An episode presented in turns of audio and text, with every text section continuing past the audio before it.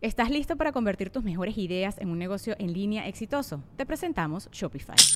Tal vez no lo sabías, pero nuestro podcast More Than Mamis es un negocio y lo empezamos por supuesto para desahogarnos y hablar sobre la maternidad, no para convertirnos en expertas de ventas y del e-commerce. Así que sí, necesitábamos ayuda para vender nuestro merch y poner en marcha nuestra tienda. ¿Y cómo suena con Shopify? Llegó otra venta. Shopify es la plataforma de comercio que está revolucionando millones de negocios en todo el mundo. Ya seas un emprendedor desde tu casa o desde donde sea, Shopify es la única herramienta que necesitas para iniciar, administrar y hacer crecer tu negocio sin dificultades. Con Shopify puedo gestionar pedidos, envíos y pagos desde cualquier lugar, brindándote toda la información y estadísticas de tus ventas al detalle. Regístrate para un periodo de prueba con tan solo un dólar al mes en shopify.com barra sonoro, todo en minúsculas Ve a shopify.com barra sonoro para llevar tu negocio al siguiente nivel. Shopify.com barra sonoro.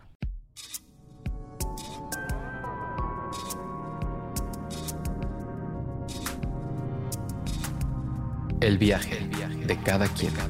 Un podcast sobre el despertar de la conciencia con Alexis de Anda. Disponible en iTunes, Spotify, Patreon y puentes.mx.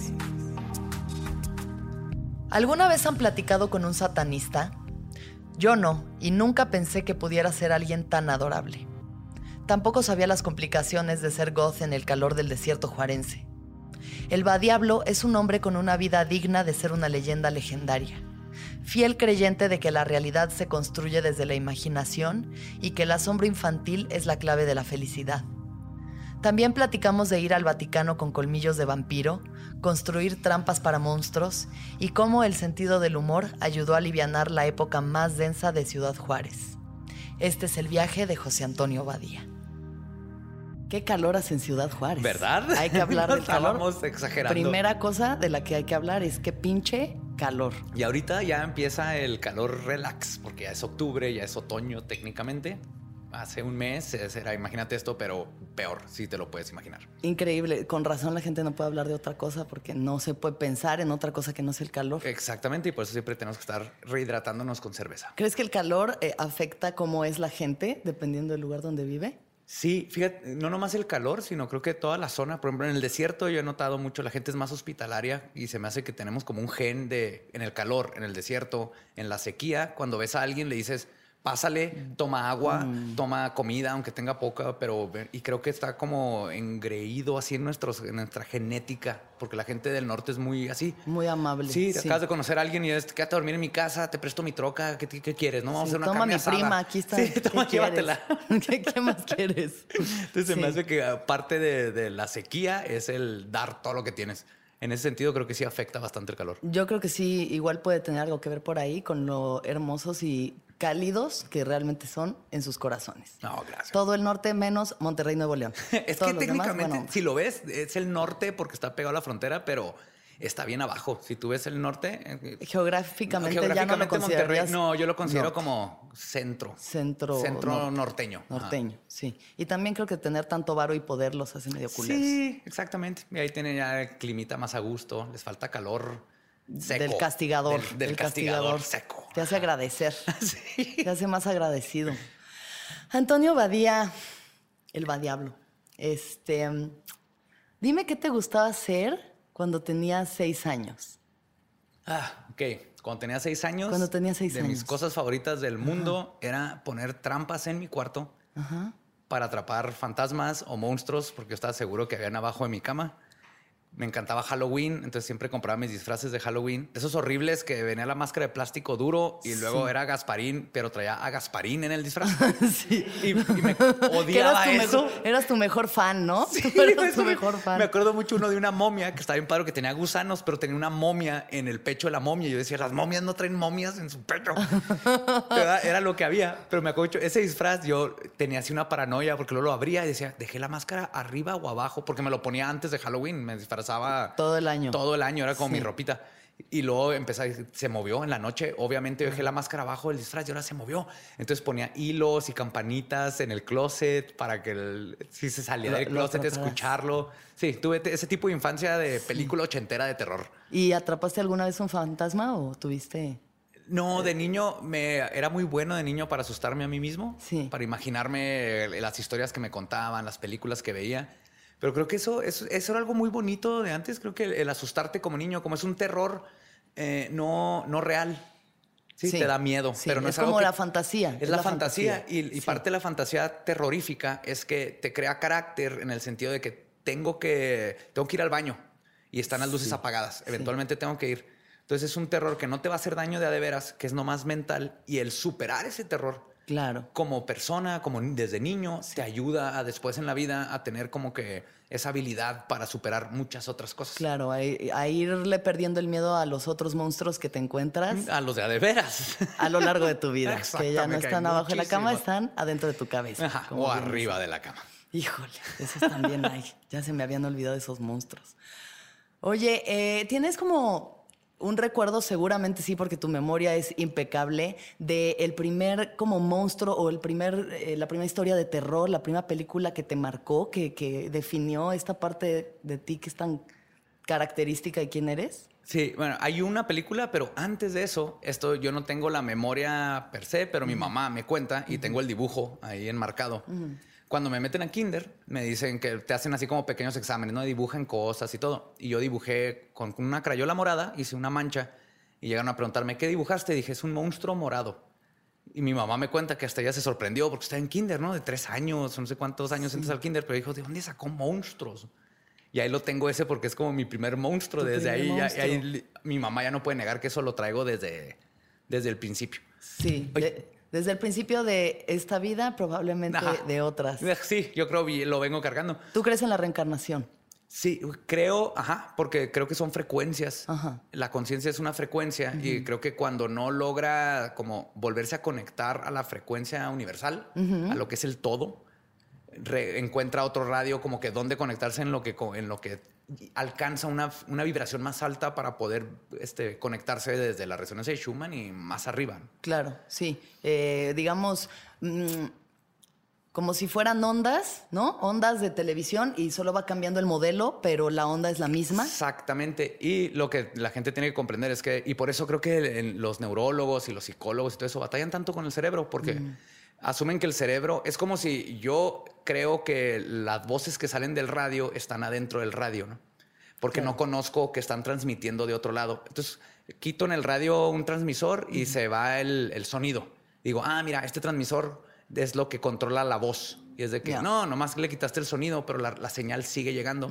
Y para mí así es, el cerebro es, es un radio que está recibiendo tu conciencia. Digamos que tú eres el, Alexis es el 106.8. Sí. Y luego con meditación, con drogas, con diferentes este, eh, como situaciones hipnogógicas, te puedes mover de frecuencia poquito y es cuando captas otras cosas y te llegan epifanías y te conectas a todo eso. Experiencias expansivas de conciencia. Exacto. Pues tu radio lo puedes mover, tu cerebro tiene la capacidad de moverse a diferentes frecuencias y Sí. captar. De hecho, todo lo que es eh, demonología y, e invocar, evocar este, conciencias, es eso. Es cuando ves un símbolo, digamos, de un demonio, ¿no? Que sí le pusieron. Sí. Lo que te dice es, esta es la frecuencia que necesitas para aprender este, arqueología, arquitectura y encontrar tesoros. Entonces, con meditación ves ese símbolo y le ayuda a tu cerebro a enfocarse en esa frecuencia. Ajá. Y eso es todo. Y luego tu cerebro a veces materializa, porque somos visuales, una figura y de ahí vienen las imágenes de demonios y ángeles y todo esto. Claro. De- sí, al final todo es eh, real. ¿no? Y todo, todo, lo es que real. imaginas pues, es real. Todo es frecuencias y vibraciones. Entonces, lo que, todo lo que vemos, desde el color negro al color rojo, a tú como persona, Ajá. es una vibración. Yo estoy viendo cómo la luz refleja de tu piel y llega Sí. a mis ojos. De, misma, ma- de la misma manera, los niños ven, por ejemplo, amigos imaginarios que pueden ser criaturas o fantasmas, otras cosas, porque están viendo vibraciones que ya como adulto no puedes ver. Así como los perros ven. Es todo el espectro de luz, ¿no? Del Ya. ultravioleta al infrarrojo. Entonces es el ultra espectro. Sí. ¿Y tú veías cosas eh, de niño? No, fíjate ¿O la- que solo las imaginabas? las imaginaba, eh, escuchaba cosas y siempre era curioso. Siempre fui muy, muy, muy curioso. Sí. Me acuerdo de Poltergeist. La película fue de las primeras que me puso mi papá. Mi papá era muy bueno porque me, me daba libros, me ponía películas que él decía, ok, a esta edad, no sé, la vi como a los 8 o 10 años, Poltergeist, y era así de, puede ver Poltergeist, It. Claro. Él me la puso. Entonces nomás me, me- no me ponía, no sé, Viernes 13 y Halloween, slashers. Como de esas- asesinos. Ajá, Sí, sangre, boobies, Violencia. No, pero miedo sin. Y me acuerdo mucho de Poltergeist y yo seguía eso, o sea, me encantaba y de noche con todo el miedo del mundo, pero con mi, me acuerdo así en la cama con una luz tratando de encontrar fantasmas, pero yo nunca veía nada, nomás era... Yo o sea, no eras de esos niños de que tiene No. habilidades especiales y percibe No, cosas para nada. Me acuerdo- El mundo de la imaginación estaba desatado. Sí. Que es lo que a nosotros también nos une, porque mi papá era igual. Desde niña me ponía películas de terror y me contaba cuentos de un espantapájaros que se comía niños en un pueblo y, y me encantaba. O sea, es la sensación del como de asustarse.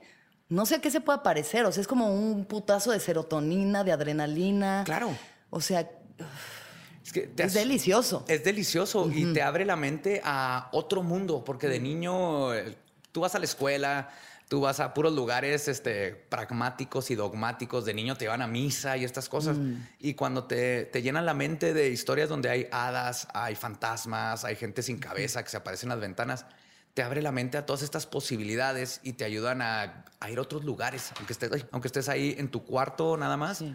En tu propio cuarto, nomás de estar asustado de que salga un payaso del closet, ¿no? Sí. ya te está haciendo pensar en tantas cosas y ayuda a toda esta creatividad y al carácter y a la imaginación en sí. ¿Tú fuiste a una escuela religiosa? De secundaria a prepa. Ajá. O sea, son seis años. Seis años. En el Instituto México. ¿Y ese es eh, qué tipo? eh, mari- Católicos, maristas, son maristas. ¿Y, cómo- y los maristas cómo son? ¿Qué es? Ah, son católicos normales en el sentido de nomás tienen que el fundador de la escuela fue Ajá. este Marcelino Champañat. Que de hecho me tocó ir al Vaticano cuando le hicieron santo. Ah. Que todos los papás A la can- vámonos todos a la canonización. Vámonos a la canonización y ahí estoy. eh, tengo fotos en el Vaticano con mi pelo morado y colmillos que traía. Y muchos papás no querían que yo fuera porque decían, ¿cómo es posible que va a ir ese güey que se ve que le vale madre todo esto? vampiro De, no puede entrar". vampiro no puede ir al, al Vaticano. Ajá. Mi hijo eh, que se pone pedo a los 14 años, él, él sí tiene que ir, ¿no? Sí, que le pega a su novia. Ajá. Sí. Pero me meten a la escuela católica y aquí hubo una revelación así como de película, como Mm. un super twist.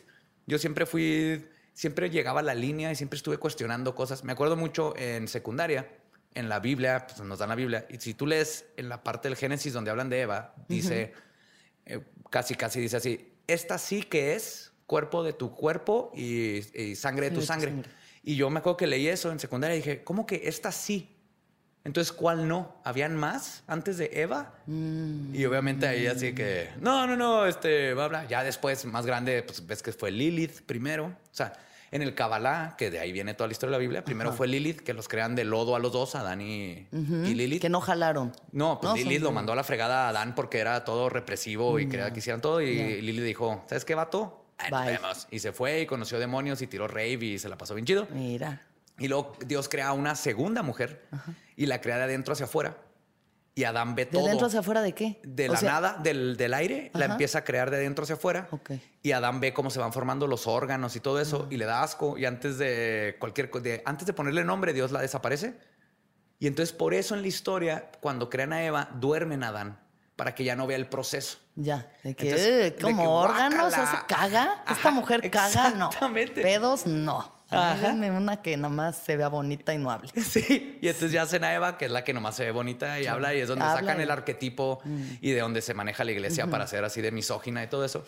Pero esas cosas yo las preguntaba, obviamente ahí no tenía este, razón de, pues, de dónde, porque me decían que no, ya después las aprendí. Sí. Pero después de mucho tiempo, y te estoy hablando de mucho tiempo, hace tres años que estaba platicando con mi papá y le digo, ah, yo siempre fui así en la escuela y no me dejaba. Y mi papá así de, ¿quién te regaló todos esos libros? Y fue así como un clic de, ah, no mames. O sea, me acuerdo, mi papá en secundaria me regaló un libro que se llama El Diablo de Giovanni Papini Ok. que es de los que más me ha marcado, porque es, es la historia del diablo, pero desde una forma filosófica donde te habla, donde él siempre fue el rebelde, el que no, no quería quedarse como le dijeron que era y que siempre amó a la humanidad y todo lo que hizo fue con amor a la humanidad. Ya. Pero no me acordaba que mi papá me dio ese, me daba libros, Ruiz, así me daba lo de Miguel perdón. Ru- Rius. ¿Rius? Ajá. De hecho, en secundaria casi me corren porque hice un ensayo sobre los papás este, violadores y piratas y todo, que es un libro de Rius. Ok. Pero mi papá es el que como que me metió a la escuela donde él estuvo, Sí. pero siempre me estuvo dando literatura, así muy a la sorda. Ok. Porque nomás, toma, hijo, Ok. lee esto. Porque él sabía así de que lo alimento con esto y luego que él Claro. les dé guerra, ¿no? O sea, vienes de una familia conservadora, aparentemente conservado- conservadora, pero finalmente Sí. con ideas transgresoras. ¿no? Totalmente. Constantes. Los dos, sí, o Te sea- fuiste ale- alimentando de eso. Totalmente. Y, y lo que no me alimentaba. Nunca fue un shock de que, ¿por qué mi hijo es un vampiro? No puede no, ser. para nada. No, más era mi mamá así de que no me gusta que te vistes así, mijo. Pero, ok, mamá, ¿me puedes comprar esa camisa de Manson? Ugh, ok. Y me la compraba, ¿no? En esos tiempos ya te compraba la. Claro. Mi mamá me compraba la ropa. Sí. Entonces no le gustaba, pero no me, Pero no te censuraban. no te Siempre me censuraban. decían, trata bien a los demás, sé buena persona. Sí. No me gusta que seas goth, pero no te voy Pero a. Ajá. es tu trip. Es mi trip. Entonces, digamos, em, después de disfrazarte de, de momia con eh, cara de momia en su playera, Sí. ¿Cuál fue como de los primeros personajes que tuviste? Porque yo los llamaría personajes, ¿no? Todas estas etapas de autodescubrimiento Sí, que va teniendo uno. Yo fui emo y luego así como más Ajá. raivera, hipster y hippie, ¿no? Entonces uno va teniendo personajes. ¿Cuál fue de los primeros personajes que De los tuviste? primeros que tuve, y híjole, qué vergüenza decir eso. Pero en secundaria yo amo el cine, me la pasaba en el cine. Tenía un amigo que su papá nos llevaba todos los fines de semana a ver películas. Y yo, película que veía, película con la que, no todas, pero me traumaba. Al grado de que yo, yo no tuve banda favorita hasta prepa, porque toda la secundaria compraba soundtracks. Compraba el, veía una película que me gustaba y compraba el soundtrack de la película. Ya. Y ahorita yo escucho una canción de, de esas películas y te puedo decir en qué escena sale y todo. Y de las primeras películas que me traumó, y me acuerdo que fue mis primeras máscaras, era Ace Ventura, Pet Detective. ¿Te Wow. acuerdas? Sí. El, el- Ace Ventura. Ace Ventura. Ace Ventura. Ace Ventura. Camisa Pet hawaiana. Detective. Ajá, los, el- el- y los manerismos y ser así todo. Adoptaste un poco como el personaje El de Ace Ventura. Te personaje. latió, te latió mucho Sí, ese. sí, sí, me llegó en ese tiempo así de, jajaja, qué padre, y esta, esta actitud. Y así iba cambiando. Toda la secundaria me la regaban por eso, porque el Ace Ventura, luego me traumé con Batman Forever. Y ya ibas de Batman Ya a la iba, traía mi moneda así rayada de Two Face, Two-Face. hacía acertijos con este. la- una de mis primeras novias le hacía acertijos que yo inventaba y le ponía así que le, le jalabas al papelito y lo abrías y salían cosas y todo. Porque estaba traumado con, con este Batman Forever. El, ya, bueno, Matrix y eso ya fue en prepa. Pero toda la secundaria siempre iba cambiando. Ya. Y me la regaban mucho por eso. Y de hecho, ya para en prepa y así es donde conozco a David Bowie, que es el que, donde dije, "Ah, soy como él. O sea, no me tengo que sentir mal de estar cambiando de ropa, de, de- de mi forma de ser, de look. Y por eso para mí David Bowie es alguien bien importante en mi vida, porque fue el que me justificó después de tanto cague. Que de todas maneras se me hace importante el cague porque el, el que te la estén regando, el que la gente esté diciendo, Claro, claro. Que te, ajá. te, te hace dos cosas. Uno, te hace cuestionar lo que estás haciendo y entonces ya es tu opción decir, ah, la neta sí me veo bien idiota con Yenko Sí, y eh, Guaraches. Ajá. Ajá. Yenko y Guaraches. Pero Wow. al mismo tiempo dices, pero ¿sabes qué? Yo quiero Yenko y Guaraches. Sí. Y entonces... Eso final- quiero traer, sí, Eso me quiero vale traer madres. y te crea esa parte. Sí. Entonces, entonces yo, todos mis amigos, por todas mis etapas que he pasado, primero me la regaron. Ah, ¿ahora eres esto? Sí. Pero era como cagazón, lo que le llaman ustedes cagazón. No era bullying, no, era No. así una cosa, era de No, no, que, no. güey, no, mames, Te ¿qué ves bien idiota y esto, ¿y ahora quién eres? Ah, ya Sí. viste esto, ahora te crees esto. Y sí, y eventualmente ya te empiezan a defender tus propios amigos, ¿no? Entonces, cuando alguien dice, ah, ese vato eres acá, sí, porque así es. Sí, Déjalo. a huevo, porque tú aprendiste. Y al mismo tiempo hay cosas que sí dejas porque dices, ay, sí estaba bien idiota, ¿verdad? Que trajera este, Pues lentes sí, pero oscuros también con... algo estás como entendiendo en cada uno de esos, ¿no? Claro. Es, es- es eso, estás jugando papeles, que eso es lo que eres en la vida, estás interpretando un papel. Uno o varios papeles, cada quien decide Siempre. cuántos, y de ¿no? hecho, para mí es bien importante siempre interpretar papeles. Porque tienes el ego, que es el que se va fortaleciendo y ese se fortalece con las escuelas, con los trabajos, con, Sí, con de todas eres estas... esto, haces esto, así y tienes eres, que ser esto esto, y este es el dogma así. y es y a la hora de que tienes papeles de que de repente dices yo me apasiono ahora por poesía francesa del siglo XV y me voy a vestir como poeta francés y voy a leer toda la poesía francesa hasta que ya te deje de llenar y te aburra y entonces cambias, pero durante ese momento tu ego era un poeta francés y ahora tu ego es dark y ahora tu ego es raver, ahora tu ego está buscándose en el yoga. Mientras estés cambiando tu forma de ser, estás aprendiendo cada vez algo nuevo y al mismo tiempo estás haciendo que tu ego sea líquido, que siempre esté en movimiento. Maleable. Maleable. El Maleable. problema es cuando dices, yo soy esto y no se mueve y así estoy, porque lo que no se da cuenta la mayoría de la gente es que tú no eres ese ego, la mayoría del ego lo, lo crearon la sociedad, tus papás, la educación de la escuela, la educación de la iglesia, la educación del trabajo, de los bancos, de todo. Y exacto. exacto. Sí. Oye, ahora, eh, ¿en qué etapa de tu vida eras goth? Fue en prepa. Ajá. Fue en prepa, definitivamente me acuerdo. De hecho, llegué a casa de Luis Cortés. Querido Buen amigo, amigo, querido te mandamos amigo. un beso aquí al otro lado del estudio porque aquí está. Aquí está. Llego y está. Yo, pues, todo me encantaba. Las películas de terror siempre, eso siempre me han fascinado. Siempre. O sea, la primera película de la Slasher fue. Viernes 13, parte 7, rentada así en un videoclub por ahí, una- un amigo más grande, ya la vimos. Y cuando veo a Manson, me acuerdo que llegué a casa de Luis Cortés y estaba, porque él tenía MTV, yo no tenía cable, y estaba el video de Beautiful People. Y llego Te y tronó la tacha bien duro. Sí, o sea, yo lo vi y dije, "Ah, ¿ese soy yo? O sea, ¿por qué Ese esto soy yo. Yo existe?" tampoco tengo pito. ¿Qué? Ni dos costillas. Ay. Se fue Luis Cortés tirando cosas. Hay mucha gente hoy porque estamos en el estudio, además de leyendas legendarias, Ah, no sí. en, en puentes, pero Y muy chingón. Pasa Entonces, eso y lo veo y dije, eso es, eso es lo que me representa, eso es lo que yo soy dentro de mí. Esto es lo que me gusta. Yo, yo jugaba mucho este Diablo, Doom, todos estos juegos. Siempre me encantó toda la magia. Empezaba a leer. En esos tiempos no había Amazon y esas cosas. Entonces, encontrar literatura, ni internet. Apenas Ni empezaba. internet, sí, ya, el señor ya está grande, sí. Entonces, era lo poquito que agarrabas de, de varios lados, ¿no? Entonces se, se junta lo de Manson y luego sale la película The Craft. ¿Te acuerdas? Jóvenes Claro, Brujas. Jóvenes Brujas. La vi, yo creo, cinco veces casi seguidas, o sea, en una semana, porque salía de la escuela y me quedaba caminando a mi casa y la veía y la veía y la veía y entonces empecé a buscar todavía más y eso, más que influenciarme, me enseñó, ya para en prepa, era más bien, siempre he tenido esto y me veía reflejado y entonces me, me ayudaba a buscar más, ¿no? Me, me incitaba a buscar más. Lo importante de la visibilidad en los medios. Lo importante de la visibilidad. Y de la variedad. Porque para todos hay, nunca sabes quién es el apasionado en hacer maquetas hiperrealistas de trenes de los ochentas. Simón. Entonces, mientras... eh, ¿Otra de tus pasiones?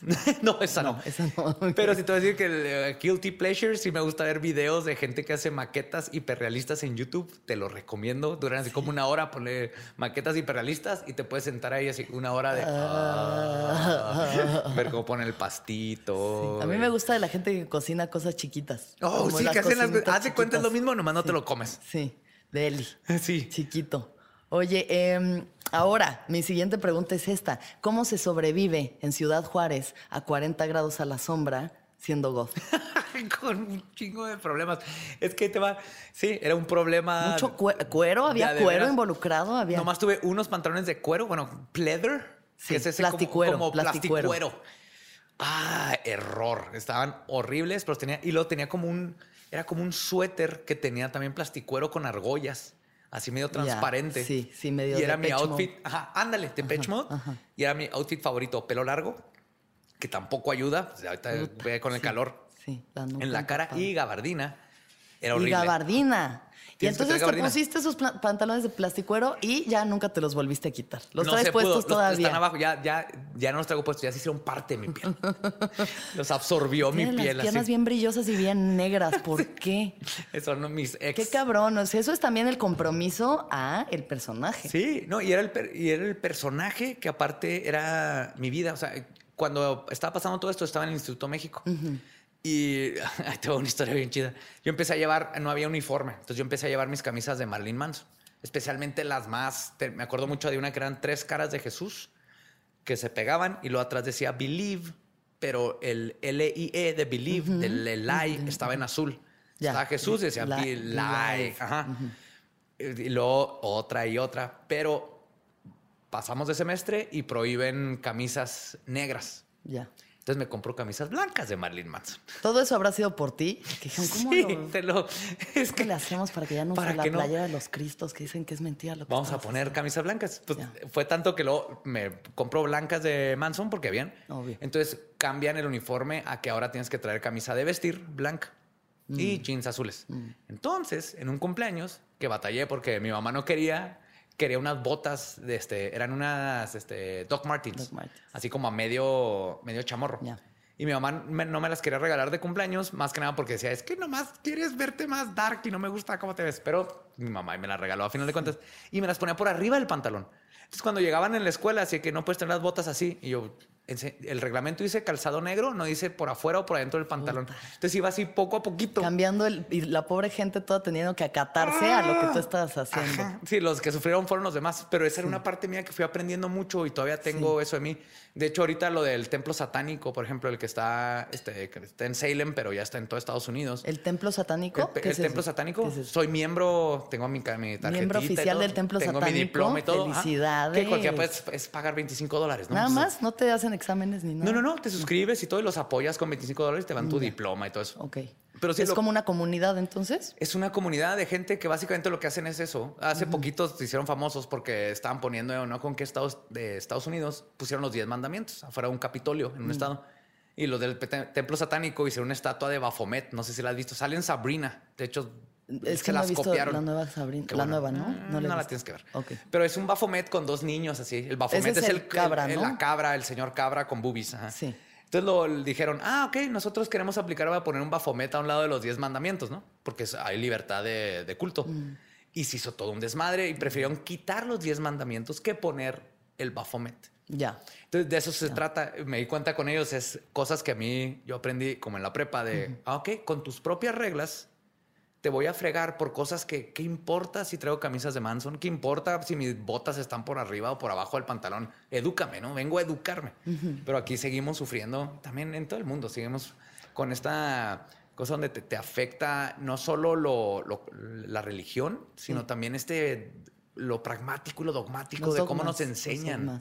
Todos los dogmas. Sí, porque el que te enseña es alguien que tiene sus propios traumas y viene de acá y para él eh, así se enseña la historia o así son las matemáticas o así son los exámenes y te chingas. Y si yo no soy bueno, yo casi no me gradué de prepa por matemáticas. Soy muy malo para matemáticas. Pero soy buenísimo para todo lo demás. Física me encanta. Puedo visualizar cosas. Física cuántica la entiendo súper bien y la teoría de las supercuerdas y todo eso. Pero no te podría hacer nada con números. Ya. Y casi no me graduó. Me fui a todos los extraordinarios del mundo por culpa de eso. dices, ¿es justo? O sea, hay gente que no la arma para eso. Vamos a cambiar el sistema. Sí. Eh, tú eres satanista, ¿sí? Es una de mis... Un- soy satanista, soy discordianista, soy mago caoísta, Ok. soy agnóstico, soy, soy monoteísta. Creo que mi filosofía es agarra todo lo que te guste y te llene y te eduque. Ok. ¿Qué es lo que te gusta, te llena y te educa del satanismo? La idea de lo que representa. Porque es algo importante. El satanismo no es, yo creo que hay una cabra eh, abajo, Abajo de la tierra. que luego cuando nos morimos nos, nos tortura, ¿no? eternas. Es, Satanás es el icono, es la imagen, la representación del ser humano. Somos personas falibles, que la podemos regar, que aparte tenemos necesidades físicas y psicológicas. Y lo que representa es, voy a ir en contra de toda esta imposición que nos han puesto por toda la vida, donde te dicen, no puedes hacer esto o el otro, nomás porque viene en un libro que escribieron hace dos mil años, Sí. o porque, deja tú, porque a veces ya se brincaron el libro y hicieron reglas para ahorita, ¿no? Y representa toda esta libertad del ser humano, que su regla básica del satanismo lo que representa es, sé feliz mientras no le hagas daño a los demás. Haz lo que quieras. Eso es lo que en su raíz representa el satanismo. Eso es, en, Sé en feliz resumen. y no jodas a los nomás demás. no jodas a los demás. Sé feliz, haz lo que quieras, nada es malo. Lo único malo es hacerle daño a los demás. Todo lo que tú hagas como persona, dale, aprende. Si tienes la necesidad de hacer algo, ve y hazlo. Si no te gustó, deja de hacerlo. Pero prueba, no te detengas por reglas inventadas de quién sabe cuándo. ¿no? Y si te fijas, desde ahí viene ahorita todo el problema que estamos teniendo con este, todo lo del aborto y, y que, lo, este, que se puedan casar, todos los LGBT. Viene de, de No, reglas impuestas. Como yo digo, nada más. Así son las cosas. Ajá. Tú no decides sobre tu propio cuerpo y Ni ustedes no se casen. ni- y no se casen. Y es decir que, a ver, dime científicamente, dime eh, así nomás, una, ¿por qué? Ah, es que el- es que es la Biblia, pero no te van a decir que es la Biblia, pero de ahí viene toda esta, Sí. eh, eh, esto que nos está separando. Y la imagen de Satanás representa el, el ir en contra de todo eso. Ya. Y por eso me encanta. Y aparte, no, hay, hay algo muy bonito de ver a un adulto que te ve con una camisa, con un satanazo o algo, ofenderse, ¿no? Claro. Es, claro. es- es glorioso ver así como hacen cara de, dices, "Güey, eres un adulto y todavía le tienes miedo a una imagen de una cabra y crees que, crees que te va a ir a jalar las patas en la noche. Claro. Ah, pero bien que te vale madre y eres corrupto y puedes hacer lo que quieras, ¿no? Que al Pero- final eso es la maldad. O sea, si estamos hablando de maldad o de bondad, pues eh, Dios y el diablo están dentro de ti y el angelito bueno y el malo se están debatiendo adentro de ti de hacer el bien o el mal, ¿no? O sea, Claro, eso y luego, es. y a final de cuentas, el bien y el mal, si es relativo, Sí, sí. si es relativo, donde cruzas la línea que ya puedes jugar es el cuando le haces daño a alguien más, pero aún así, si es defensa propia, por ejemplo, Claro. en algo, hay que tomar otro punto de vista. Entonces, no puedes simplificar todo. O sea, tenemos rato, cuando empieza todo el monoteísmo, por ejemplo, lo que empezamos a ver es el mundo en blanco y negro. Y nomás te dan dos opciones. Y, ahí, y luego las leyes, y más ahorita, se empezaron a hacer con ese punto de vista. Entonces, o bueno o malo. Ya, no hay grises, no hay circunstancias atenuantes, no hay estas cosas porque la gente, porque a final de cuentas, aunque la ley tenga este, circunstancias atenuantes y cosas así, el que juzga va a ser un ser humano Sí. y Igual lo de más probable, que los igual de imperfecto y aparte lo más probable es que sea de una religión y va a, a basar su moral en años y años de, de una adoctrinación moral basada en estas reglas. Sí. ¿No crees que si de pronto todos nos convirtiéramos al satanismo acabaría siendo lo mismo? El otro lado de la moneda. No, creo que es más como, o sea, Suecia, Noruega y allá que el, todo mundo le vale madre y la mayoría son ateos. Y de hecho, una frase bien padre que los noruegos van a misa nomás tres veces en su vida y dos de ellas los van cargando. Ya, ya. Y allá están a tu madre. Y, y es más, en, en China, por ejemplo, que hay un chorro de tipos de budismo, hay algo bien bonito porque en China la religión está en tu casa. La gente, la religión es propia. Tú, cada quien, en una familia pueden haber tres tipos de budistas diferentes. Cada quien tiene su altar. Van y le rezan en su tiempo y luego sale y afuera de la casa nadie habla de religión. La religión no se mete entre personas, en los gobiernos, en los negocios, en nada. Sí. Y el satanismo lo que busca es lo mismo. Eso. Ahorita es nomás como un símbolo de, de rebelión, pero lo que buscan es exactamente, no están en contra de la religión, pero no me forces, no lo pongas en las leyes, no juzgues a la gente por esto y por el otro basado en religión, ¿no? O sea, el satanismo lo que va es, sé espiritual, cree en quien creas, pero no lo impongas a los demás. Sí. Y ¿Estás listo para convertir tus mejores ideas en un negocio en línea exitoso? Te presentamos Shopify. Tal vez no lo sabías, pero nuestro podcast More Than Mamis es un negocio y lo empezamos por supuesto para desahogarnos y hablar sobre la maternidad, no para convertirnos en expertas de ventas y del e-commerce. Así que sí, necesitábamos ayuda para vender nuestro merch y poner en marcha nuestra tienda. ¿Y cómo suena con Shopify? Llegó otra venta. Shopify es la plataforma de comercio que está revolucionando millones de negocios en todo el mundo. Ya seas un emprendedor desde tu casa o desde donde sea, Shopify es la única herramienta que necesitas para iniciar, administrar y hacer crecer tu negocio sin dificultades. Con Shopify puedo gestionar pedidos, envíos y pagos desde cualquier lugar, brindándote toda la información y estadísticas de tus ventas al detalle. Regístrate para un periodo de prueba con tan solo un dólar al mes en shopify.com barra sonoro, todo en minúsculas. Ve a shopify.com barra sonoro para llevar tu negocio al siguiente nivel. Shopify.com barra sonoro. luego ser mago, ¿qué? ¿Cuica? ¿Qué dijiste? Caoísta. Caoísta. ¿Qué, ¿Qué es eso? La magia caos. Ok, la magia, para especificar un poco, la magia es que tu voluntad se haga realidad. Ya. Ajá. Pero antes de todo eso es así como que la puntita. La magia te enseña esta conexión que tenemos con el universo, la conexión que tenemos como seres humanos, de la conciencia. Todo lo que te platiqué de la conciencia, así viene de los estudios de la magia. Viene del, del estudiar y verdaderamente apreciar cómo es que funciona toda esta parte íntrica de la conciencia, a las moléculas, a las plantas, cómo estamos todos Unidos, unidos y, y creando información para el universo. o sea, nunca ha existido una Alexis de Anda en el universo y nunca va a volver a existir. Porque aunque te clonaran o así, todas las experiencias que tuviste, entonces el universo ya sabe que es ser Alexis de Anda. Este, este Y- canal de conciencia. Ajá, igual que sabe que una estrella, una estrella en, en Alpha Centauri 135, cómo deshace átomos y convierte el hidrógeno en helio y todo. es- Esa es información. Entonces, la magia primero te enseña todo eso. Ya cuando comprendes todo, llegas a, a la parte donde puedes manipular con tu conciencia o tu Sí, voluntad lo sí. que quieres que pase, ¿no? Que lo que llamamos los Pachamamers, la banda más hippie, es la manifestación. La ¿no? manifestación. Ahorita que estamos todos muy woke, es como manifiesta tus sueños. No, es que lo que Claro. manifesté fue a una relación tóxica cabrona, pero aprendí mucho de ella. Lo y de- sí, y sí, probablemente, ay, probablemente sí. ¿No? Al final siempre tienes lo que necesitas para que tu conciencia Sí. evolucione. O puedes llevarlo más allá y tener lo que quieres, Ajá. pero necesitas cierto nivel, porque si no todo el mundo tendría dinero y Ferraris y todo eso. Se puso Claro. de moda lo del secreto. ¿Te acuerdas de ese libro? Sí, claro, Y claro. no, y a todo el mundo le fue la fregada, a Porque ahí viene el ego y hay, hay muchas técnicas, que ahí viene la magia, ahí viene el, el- el lado este, hipnogágico, la gnosis.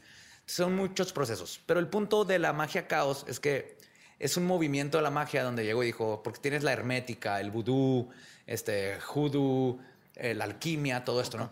Y llegaron estos vatos y dijeron desde Robert Atman Wilson y, y varios autores, y dijeron, a ver, a ver, a ver, no importa, no necesitas una bata morada hecha en la luna llena con el ascendente de Venus y una daga que te hizo un señor que le falta un brazo izquierdo con... Empezaron a ver todo el ritual y dijeron, lo importante no, no es el ritual en sí, es creerte el ritual. Claro. Entonces, ahí te va. Cuando tú le rezas a alguien, lo que estás buscando es su esencia, ¿no? Entonces te dicen, ah, rézale a San Judas Tadeo porque él te da bla. Entonces lo que buscas es la esencia, ¿no? Le estás rezando a San Judas, quieres que te dé trabajo. Pues mejor le rezas, digamos que yo tengo, yo quiero justicia por algo, quiero te- dejar de tener miedo en las noches. Pues le puedo rezar a Batman.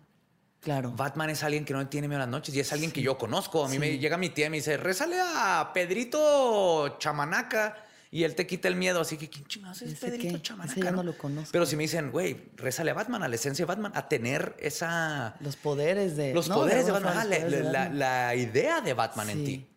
Y entonces la magia caos dice, eso es lo que importa. Ya.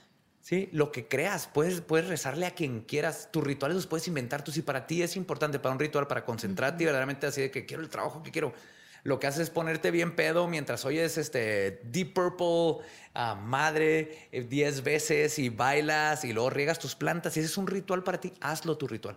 El chiste es estar en, el estado mental que a ti te funciona para lograr lo que quieres. Entonces, la magia caos lo que hizo es, junto a tú, dice, lo que, lo que necesitas es lo que funcione para ti. Lo importante es el estado Claro. mental, no todos los rituales. Los rituales funcionaban antes Ajá.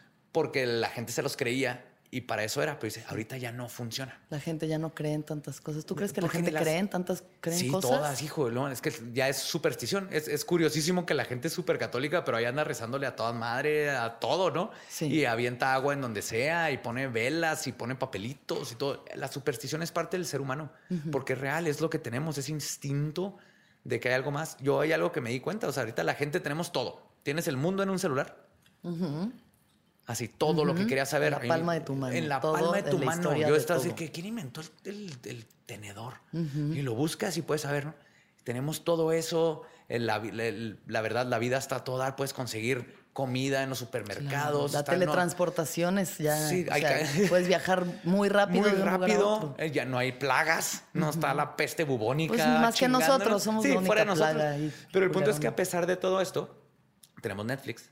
Y a pesar de todo eso, la gente se siente vacía. Claro. Y es porque falta esa identidad, esa conexión, porque sentimos que algo falta, que hay algo más Sí, que, sí. que nomás todo esto que, que nos nutre física y visualmente. ¿no? Y ese algo más es esa conexión, es esto que platicamos. Y por eso cuando sacas temas de fantasmas y todo, la gente gravita hacia eso, porque es así como que, uh, ¿cómo que fantasmas? Pero sin darse cuenta de que, lo que a lo que están gravitando es a la idea, más. a la curiosidad, esa de niño, de algo más. ¿Qué si sí hay hadas? ¿Qué si sí hay Bigfoot y monstruos y fantasmas? Sí. Y mm, tú has tenido experiencias como muy concretas de expansión de conciencia. O sea, por ejemplo, yo que he fumado sapo o hecho ceremonias de ayahuasca, he tenido como estas experiencias muy profundas y muy contundentes de expansión de conciencia. ¿Tú has pasado por experiencias así? Varias, pero hay dos que me marcaron de por vida. La primera fue con un ácido que me dio un mal trip, el peor trip de mi vida. Me dieron dos ácidos y me dijeron que eran viejísimos. Me comí uno, no me pegó y se me ocurrió ponerme el otro de desesperado. Y rácata. Sí, y fue una, una serie de eventos porque iba, estábamos en las dunas aquí en Juárez, todo hermoso, pero nos tuvimos que regresar y me dio el trip más feo de mi vida. Pero el trip feo fue, yo estaba en mi cama Sí. y estoy dormido, bueno, está tratando de dormirme, y volteo y en la esquina estaba yo como en un trono de tinta. Mm. Y aún abajo de la cama había otro Joe. Entonces, el de la esquina era Joseph, le decía Joseph, yo era José, y el de abajo de la almohada era Joe. Y básicamente era mi ego y mi alter ego, y me estuve peleando con los dos. Bueno, me peleaba con el Joseph, que era mi ego, y con el otro me como que me calmaba. Y fueron seis horas de una conversación conmigo mismo y mi ego y mi alter ego.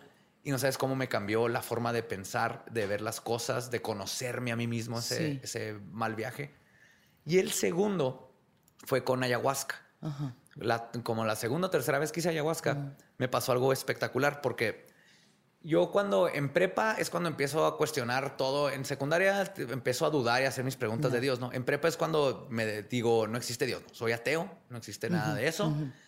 Y está bien cabrón porque como adolescente, cuando estás en esos tiempos de adolescente con las hormonas y todo, el mundo siempre te está chingando, ¿no? Siempre sientes que "Ah, te, ¿Por te quieres morir. yo? Ajá. Ah, ¿por El ego exaltado a su máximo, Sí. la víctima absoluta. La víctima ¿no? y todos está- están en contra de ti, todo lo que pasa eh, va en contra de ti. Ujú, todo te nadie me afecta a ti. entiende, Exacto. nada. Y me doy cuenta en prepa que es difícil eh, cuando te pasa esto y aparte no tienes esta, este apoyo divino, espiritual. Sí. Pero yo, yo peleaba contra eso, no sé qué, no, no, no. Y me acuerdo de momentos muy difíciles, no sé, de, de, de, de ti, ¿no? Pero momentos muy difíciles donde luego yo decía, ah, como que me comprendía cosas y continué conmigo mismo. Cuando hago ayahuasca, hace como tres años, la una de las veces, yo viajo, estoy en el viaje y voy y estoy viéndome a mí en prepa. Con estos este, problemas este, existenciales de adolescente. Y yo hablo conmigo y, le, y me calmo y le explico lo que ya sé yo de treinta y tantos años a yo de 17, 18 años. Sí. Y básicamente viajé al pasado y fui yo mismo el que me hizo comprender, porque yo me acordaba que cuando estaba en estos, en estos periodos, algo como que me daba una epifanía, ¿no? De repente escuchaba así de que, ah, eh, ah, uh, y Ya, comprendía. claro, cómo- claro, y o sea- resulta que fui yo mismo, mi conciencia, yendo a hablar con yo del otro, con la experiencia que tengo ahora, decirle, keep going, vas Claro. bien, síguele, todo va a pasar, esto es esto y esto es el otro. Y me ayudé a mí mismo a comprender lo que luego yo Qué me cabrón. comprendí. Y para mí Sí, eso si es piensas así. que el tiempo no existe y todo está pasando al mismo tiempo, Eh, exacto, es- entonces eh, la realidad es... El tiempo es un sí. círculo plano, ¿no? Así es, es atemporal la conciencia y el tiempo y todo. Y ahí e- esa experiencia fue así de wow, viaje en el tiempo, hablé conmigo mismo. Yo recuerdo esos momentos y ahora me doy cuenta que en esos momentos era yo mismo el que estaba calmándome. Y esas son mis dos experiencias que me marcaron así de por vida. A ver, de todo el conocimiento que has obtenido, de todas las experiencias que has vivido hasta este momento, ¿qué es lo más básico que has aprendido? Uf, yo creo que de lo más básico, uno fue darme cuenta que lo que llamamos infierno es nuestro cuerpo y es estar aquí. Y el infierno no es malo, es la parte temporal donde tenemos que aprender. O sea, un- una oruga cuando se va a convertir en mariposa necesita tiempo, si no, no se puede manifestar y salir las alas, ¿no? Estamos aquí porque necesitamos tiempo, necesitamos experiencias, necesitamos cosas buenas y cosas malas. Y ese es el infierno, es el que nos va forjando como personas. Porque la conciencia, cuando sueñas, es atemporal. La conciencia en sí, cuando sueñas, es lo que podemos percibir como la conciencia más pura. Por eso piensas en algo y en cuanto lo piensas se manifiesta y por eso los sueños son raros, porque no hay, no hay tiempo y todo es atemporal y la imaginación es real. El creas, es, es metafísico, es alquimia, ¿no? Si piensas en un elefante morado, ya está, aunque antes de que lo pensaras. Entonces necesitamos este tiempo de físico y temporal para poder aprender, conocer otras personas, darnos cuenta de la importancia de todo, ¿no? Desde la hormiga hasta el sol, cada relación que tenemos con los demás, el, el apreciar cada contacto, cada experiencia. Y para mí ese es el infierno. El cielo es cuando ya trasciendes todo esto y empiezas a comprender lo demás. Entonces, no es un lugar del paraíso, no es un lugar del castigo, son más términos que... estado de conciencia. Sí, que han corrompido y, y no debemos de verlos como bueno o malo, sino como dos aspectos de la vida. La parte temporal, la parte física, la parte bonita, o que aquí es donde... aquí es También donde- de placeres. es lo y que todos aquí, aquí es donde tenemos y sexo, aquí es donde... Perreas, aquí Ajá, perreas. aquí perreas Sí. y aquí pierdes a familiares Sí. y aquí descubres el, tu nuevo pisto favorito. Claro, y te rompen Y- el y corazón. te rompen el y corazón. triunfas y ganas varo y te haces famoso y te das cuenta de que nada de eso Y- realmente importa. Exacto. Y para eso necesitas tiempo, necesitas esto, necesitas cosas físicas sólidas, porque tu conciencia necesita el cuerpo para poder sentir y tocar y, y vivir y aprender. Mm. Y la otra parte es lo otro. Y para mí mí eso me cambió. Poco a poco fui aprendiendo. Es parte de lo que te enseña desde la magia y las experiencias que tuve, pero la filosofía dentro de la magia, antes era muy bonito porque magia era arte, medicina, filosofía, todo estaba junto, ¿no? Era esta parte porque, no, en la ciencia. El hombre renacentista. Sí, era, era hermoso porque la ciencia era parte de, parte es este, reglas sólidas y parte es instinto y filosofía y hay que mezclar todo. Ahorita que se perdió, estamos batallando en saber, podemos conocerlos cómo, o sea, la ciencia te dice cómo es que pasa algo, pero no te puede decir el por qué, porque eso va por arriba, ¿no? Y es lo que vamos aprendiendo poco a poco como personas y para mí eso es lo que me ha cambiado, es como me gusta ver el mundo. Cada vez que conoces a alguien es algo nuevo, es un nuevo contacto o algo. Tú estás tocando a esa persona, esa persona te está tocando a ti para siempre. Y mm, la comedia también ha sido una parte de tu vida, toda tu vida. Sí, sí, yo, me acuerdo desde que tengo memoria con mis amigos. Una vez mis papás compraron una cámara de VHS. ¿Te acuerdas los casetotes esos? Claro.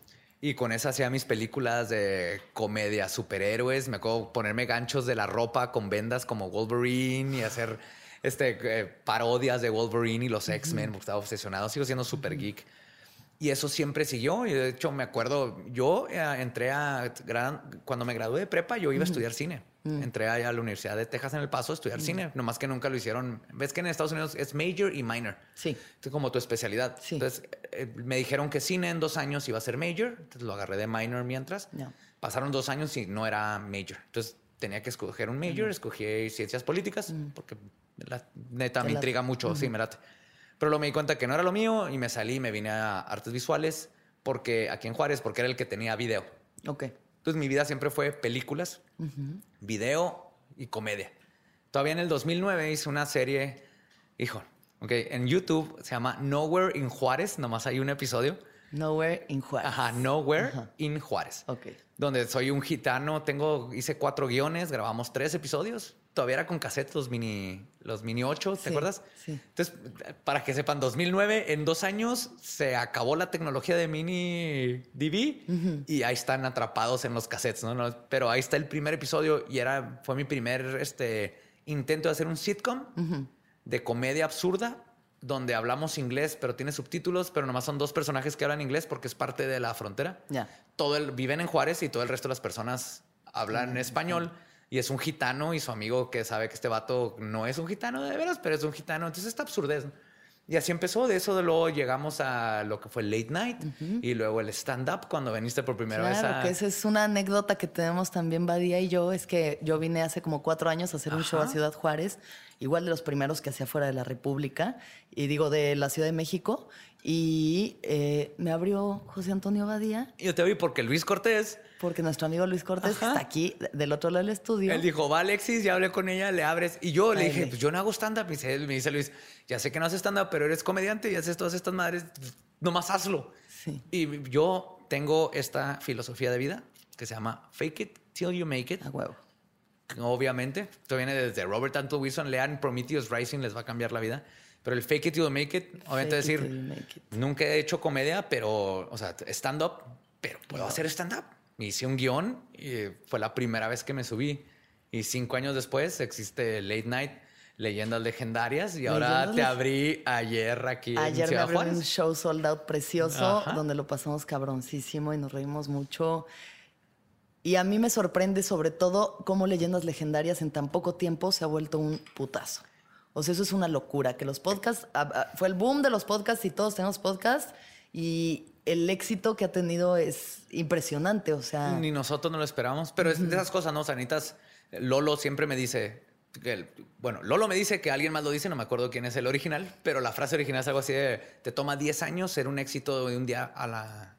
De, de un día a otro, ¿no? De un día a otro. Sí. bueno, han sido años de chingarle, años de chingarle. leyendas fue donde explotó todo, pero fue. Porque también fue algo, la experiencia. O sea, creo que es lo que es súper importante como comediante, encontrar lo que realmente a ti te mama y transmitir lo que a ti te mama. O sea, y, los misterios y los fantasmas, que es lo que toda la vida te ha mamado. Claro. O sea, late night, current events y demás, pero este es tu trip. este, este, es, mi. Ese es el. Esto es lo que encompasa absolutamente todo lo que me gusta, todo lo que he hecho en mi vida se junto aquí. Mm. Eh, enseñar, me encanta. Yo fui profesor siete años en la universidad. Entonces es enseñar, es hablar de lo que me apasiona, de cosas de conspiración y fantasmas y todo eso, y comedia. O sea, todo lo que siempre me había gustado hacer y hacía cada uno a veces por separado, Leyendas lo juntó en un solo lugar, Sí. que aparte estoy haciendo con las personas que más quiero, con mis mejores amigos, y lo estamos haciendo y se- eso fue, todo nos fue llevando a, a este como último punto y estamos ah, extasiados. Así Una chingonería. Estamos, nos encanta, ¿no? Increíble que haya funcionado. Otra pregunta que tenía es si tu sentido del humor o en general el sentido del humor de Ciudad Juárez cambió con el narcotráfico, cuando se pusieron las cosas feas. Cambió, se, se volvió como, al final es una especie de mecanismo de defensa, Siempre. lo usamos en los momentos de dolor, en los, ¿no? Tragedia más tiempo igual a comedia. ¿Hay un antes, un después o realmente Sí, pero ahí te va. Cambió en ahorita, porque aparte es muy nuevo el stand-up aquí en Juárez, ¿no? Cambia en el stage. ya? Sí hay tabús que no, no nos gusta mencionar porque todos, absolutamente todos en Juárez nos tocó algo. O un familiar o alguien muy cercano. Esas cosas así de... Es como el herpes, ¿no? Conoces a alguien que le dio herpes alguna vez. Sí, por Aquí en desgracia. Juárez sí, conoces a alguien que estuvo en esa parte. Entonces, creo que muchos comediantes evitamos eso en el... Cuando estás arriba platicando. Claro. No ha pasado el suficiente tiempo para que sea chistoso. para que sea ¿no? chistoso. Pero afuera, entre amigos, entre el juarenses, Mm. es la comedia y la risa es cómo lidiamos con estas cosas. ¿no? O sea, Eduardo es muy bueno, siempre tiene una, una este, anécdota de una vez que él había un ejecutado, iba, estaba atorado en el tráfico y su primer pensamiento fue, no mames, o sea, ¿cómo se le ocurre a este vato morirse ahorita? Yo tengo que llegar a, a una junta, ¿no? O lo que sea. Y es algo que empieza a pasar en la ciudad porque ya se, se- se empieza a volver algo horrible, pero es algo que contamos entre nosotros para empezar a sobrevivir. Y no fue luego, fue después. Para pero digerir, para pero tienes a que, digerir. tienes que digerir. O sea, si llega un punto en donde tienes que soltarte, esto no lo hablas enfrente de todo mundo, pero lo hablamos entre nosotros para, para lidiar con estas cosas. Porque sí, llega un punto en donde dices, es, es- es- es demasiado, ¿no? Demasiado lo que está pasando, tenemos que reírnos, tenemos que soltar toda esta tensión que tenemos. A huevo. Eh, te voy a hacer unas- un par de preguntas. Claro. ¿Vale? ¿Qué es lo que más feliz te hace? Ah, lo que más feliz me hace, híjole, todas las cosas chiquitas. Desde el- las mañanas, me encanta despertarme.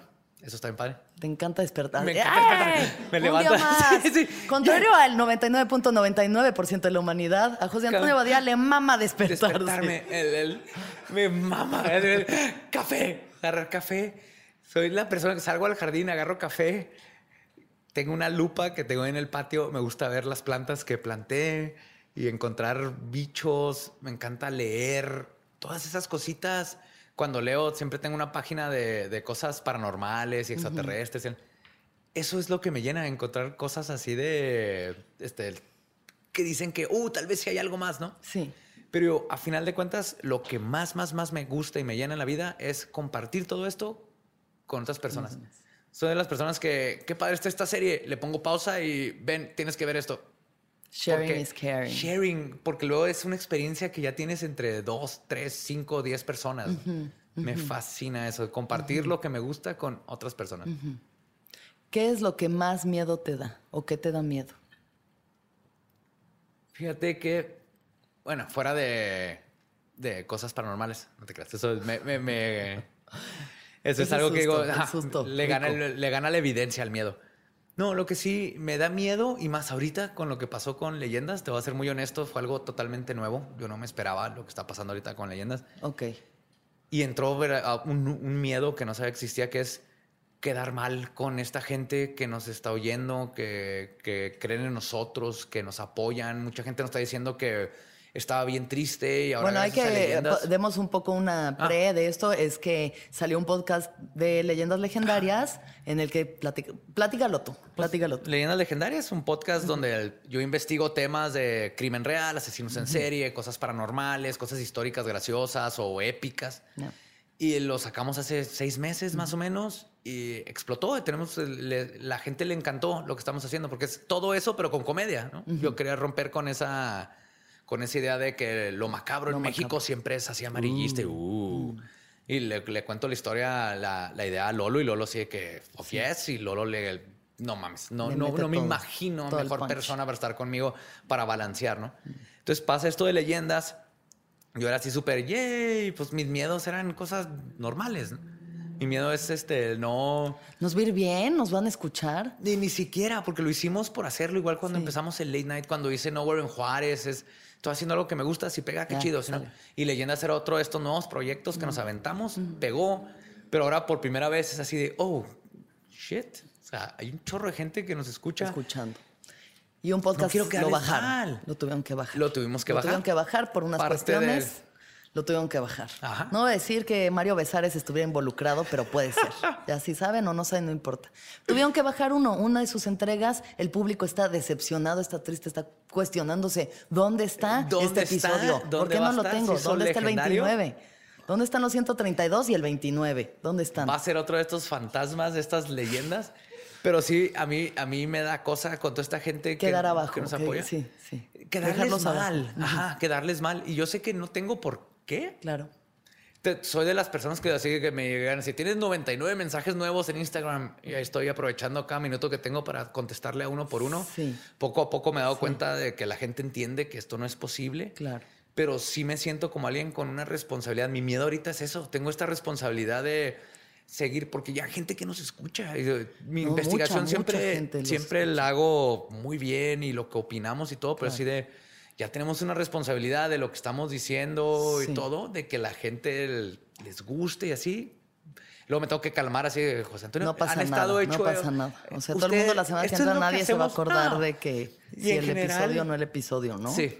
Entiendo, y claro, la excelencia hay que darle bien al público para que estén contentos. Que es como estos miedos mensos, porque eh, Pero siempre sí. lo hemos hecho así.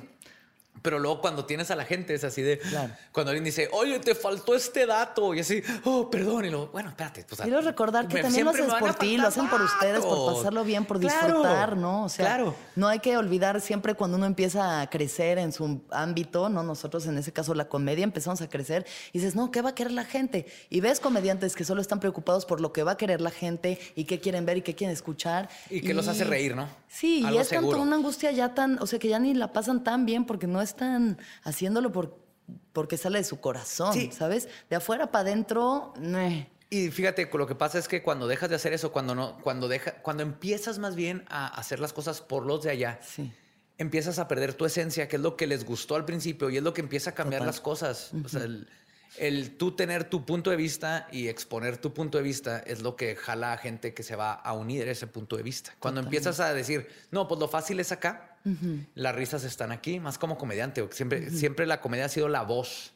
Que, que- que va por arriba de- del status quo y de lo que es políticamente correcto y que hay mucha gente que dice, ah, no, Simón, entonces, el no seguir eso, el perder esa voz tuya, es lo que empieza a demeritar y luego. ¿para Es lo que te comedia, vuelve, te vuelve Shakira ya cantando guaca, guaca, guaca, guaca, en vez de pinche pies descalzos que ¿Te te, rompe Shakira el puto que no- corazón. que no necesitaba güera, boobies ni ser güera? eh, eh. O sea, Ajá. no dejes manipularte por la sociedad, No. hombre. Como la mujer que hizo Dios, de adentro para afuera. De adentro para afuera. sí. Como la mujer que hizo Dios. Salud. Salud. Carta Blanca patrocina a José Antonio Badía a- y- a Juárez. Em, tercera pregunta. ¿Cuándo fue la última vez que lloraste? Ah, uff. Es buena pregunta porque hablando del podcast en la Ciudad de México, nos subimos, hicimos el, el primer en vivo con el tío Robert. Terminamos, así yo traía mi hoodie de Diablito y todo, y fue de que, ¡yay! Bien chido, todo excelente. Entro al backstage y no duré ni 10 segundos, así que, con permiso, voy al baño. Me meto al baño y empecé a llorar de la emoción, de, no mames, o sea, todo este trabajo, todo lo que hicimos, toda esta gente vino a vernos a nosotros, está contentísima, me ganó, así, y me encantó. Dreams do come true, man. Abra cadabra, biches. Abrajadabra, así es. Eso. Y esa, esa es la última vez que viene, que fue hace bien poquito. Esa fue Pero sí, es, que es esa sensación de que tu trabajo, lo que hiciste, lo hiciste y ahora está esta gente que te aprecia. Y luego lo mejor fue, pues después de llorar así con los ojos rojos, ir a conocerlos a todos y abrazarlos. Y el- que nos, nos regalaron unas camisas bien chidas y nos llevaban un chorro de cosas y todavía no me la creo. El o sea, yo amor, todavía digo, ¿no? sí, El el amor amor. del- de, la gente por lo que te gusta. Fue lo, lo mejor porque todo este proyecto es, es honesto, ¿no? Entonces, esto nos gusta y a ver si les gusta a ustedes. Así empezó.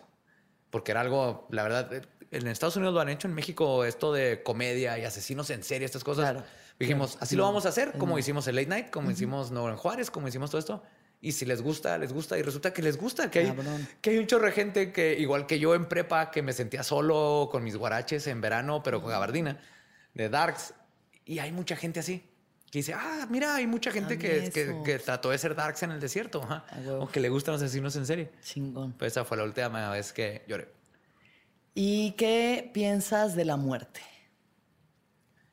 Pienso, la muerte es el ciclo de la vida. La muerte, necesitas la muerte para que haya vida. Todo se tiene que acabar, es parte de un ciclo. Para hacer una pintura, necesitas destrozar un árbol, para hacer el bastidor, para sacar la tela que va a ser tu, tu canvas. Los óleos vienen de plantas, vienen de químicos y así creas, ¿no? Tienes que destruir algo para crear algo. Y para mí la muerte es parte del ciclo. Hay algo, yo he perdido a uno de mis mejores amigos y a un primo.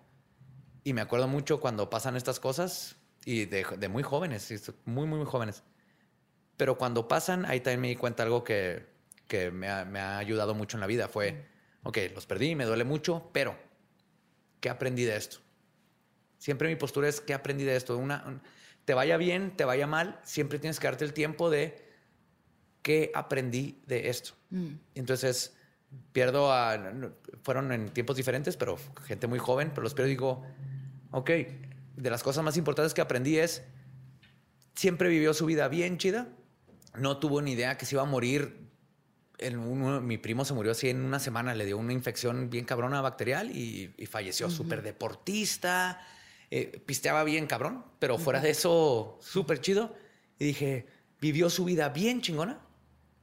O sea, ¿quién soy yo? Y me acuerdo mucho que ese fue, yo tengo un chorro de tatuajes y no se los enseñaba a mi mamá. O sea, a pesar de todo lo que sabe mi mamá, mis tatuajes era así como que ni a mi mamá ni a mi papá. larga ahí. Sí, manga larga y todo. Fui a un crucero. Déjame, mamá, soy gótico. Me llevaron a un crucero mis papás y me compré una camisa ese de surfer.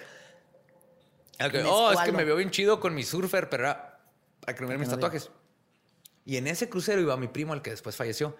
Y es cuando dije, ¿cómo? O sea, ¿qué importa si saben mis tatuajes? Luego, si me muero en una semana, ¿qué, ¿de qué importó si les gustó o no mis tatuajes? Estarme peleando con la gente, estarme preocupando por X o Y. ¿Por qué me voy a preocupar por tonterías? Voy a hacer lo que me hace feliz hoy. Dejo de hacer lo que me dejó de hacer feliz mañana y así me la llevo. O sea, hoy, hoy amo esta serie, la voy a ver toda y me voy a disfrazar de esa serie y luego, y luego ya no me llena lo que siempre he estado haciendo desde niño, como que lo trae natural. Cuando pasan esta- estas muertes, me justificaron, me ayudaron a aprender y me ayudan a honrar. Porque así de, estos amigos fallecieron, pero yo aprendí esto de ellos dos. y los, la mejor forma de honrar todo lo que me dieron de experiencia, todo el tiempo que los conocí, es vivir el tiempo que me queda de vivir, porque no ¿Quién saben. sabe? Para mí, el- la plaga más grande del siglo XXI es que creemos que vamos a vivir para siempre. Sí. Nos enseñaron que tienes que planear al futuro, ah, Mm, el retiro, y te enseñan, es que tra- tú trabajas bien, cabrón, todo el día, pero a los 60 te vas a poder retirar y vas a tener, vas a ir al campo de golf y bla, bla. Y nos vendieron esta idea de que la vida empieza a los 50 después del retiro, mientras aguanta, sé miserable en tu trabajo, tal vez medio te gusta, pero deja de hacer esta cosa o bla, bla. Y no Pórtate bien y así vas a llegar al cielo. Ajá. Versión Ve- capitalista. Exactamente. Cuando nos deberían de enseñar de, güey, te puedes morir en cualquier momento. En cualquier momento. Entonces, hoy, y esta es mi filosofía de vida, sé feliz hoy. Hoy, lo que te guste hacer hoy, lo que te apasione. Hoy te gusta black metal y este Four Non Blondes, escúchalos todo el día y este The Big Bang Theory. Así, ah, y luego mañana dices, ah, qué pendejo, porque vi Big Bang Theory. Déjalo, pero hoy me hace feliz Akira. Voy a ver el anime y así llévatela. Con que cada día seas feliz. Creo que esa es el, la clave de la vida. Intentar ser feliz cada día y llenarte y seguir tus pasiones día por día. Porque lo qué mejor que cuando te mueras que la gente diga, ese vato se murió feliz. Ayer estaba a toda madre. A huevo. Bueno, eh, yéndonos un poco más al futuro, es la última pregunta. Ajá. En 10 años, ¿en dónde estás? ¿Cómo te ves? ¿Qué haces? Espero que ya tenga canas. Canas. Sí, que, sí, Lo más importante. pelo blanco, cejas negras, Ceja como negra. Sean Connery.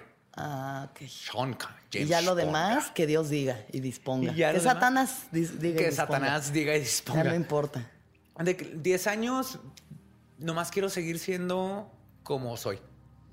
Ah, bueno. No me veo haciendo nada. Siempre esa filosofía que te cuento de día a día. Sí. En 10 años, mientras siga haciendo lo que estoy haciendo, o sea, tendré 50 años y seguir siguiendo lo que me apasiona, haciendo lo que me gusta. Siguiendo tu curiosidad. Mi curiosidad. Ese corazón de niño. Es lo que más, sí, para mí es súper importante. Ese corazón de niño, nunca perder esa curiosidad de niño, y menos ahorita que las podemos explorar por todos lados. Tienes internet, tienes mil formas de. No pierdas la- el corazón de niño, y a los 50 tampoco, ¿no? Seguir siendo ese niñote, pues, jugar con legos y videojuegos. Mientras haces lo que te apasiona, ya sea películas, libros, escribir, tal vez escribir algo, me encantaría eventualmente escribir así un libro, Ya. pero son cosas que cuando lleguen a su día, Chingón. veré eso. Pues muchísimas gracias, José Antonio Badía, el Badiablo. Y terminamos este podcast. Que todos los seres sean felices, que todos los seres sean felices, que todos los seres sean felices. Gracias. El viaje de cada quien. Un podcast sobre el despertar de la conciencia con Alexis de Anda. Disponible en iTunes, Spotify, Patreon y puentes.mx.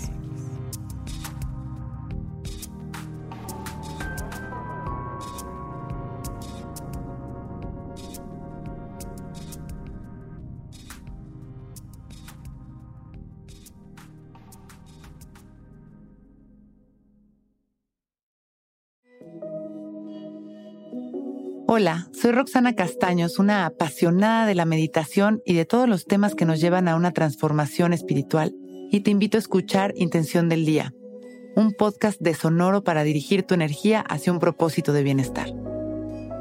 Encuentra un nuevo episodio todos los días en cualquier plataforma en donde escuches podcast. Intención del Día es una producción de Sonoro.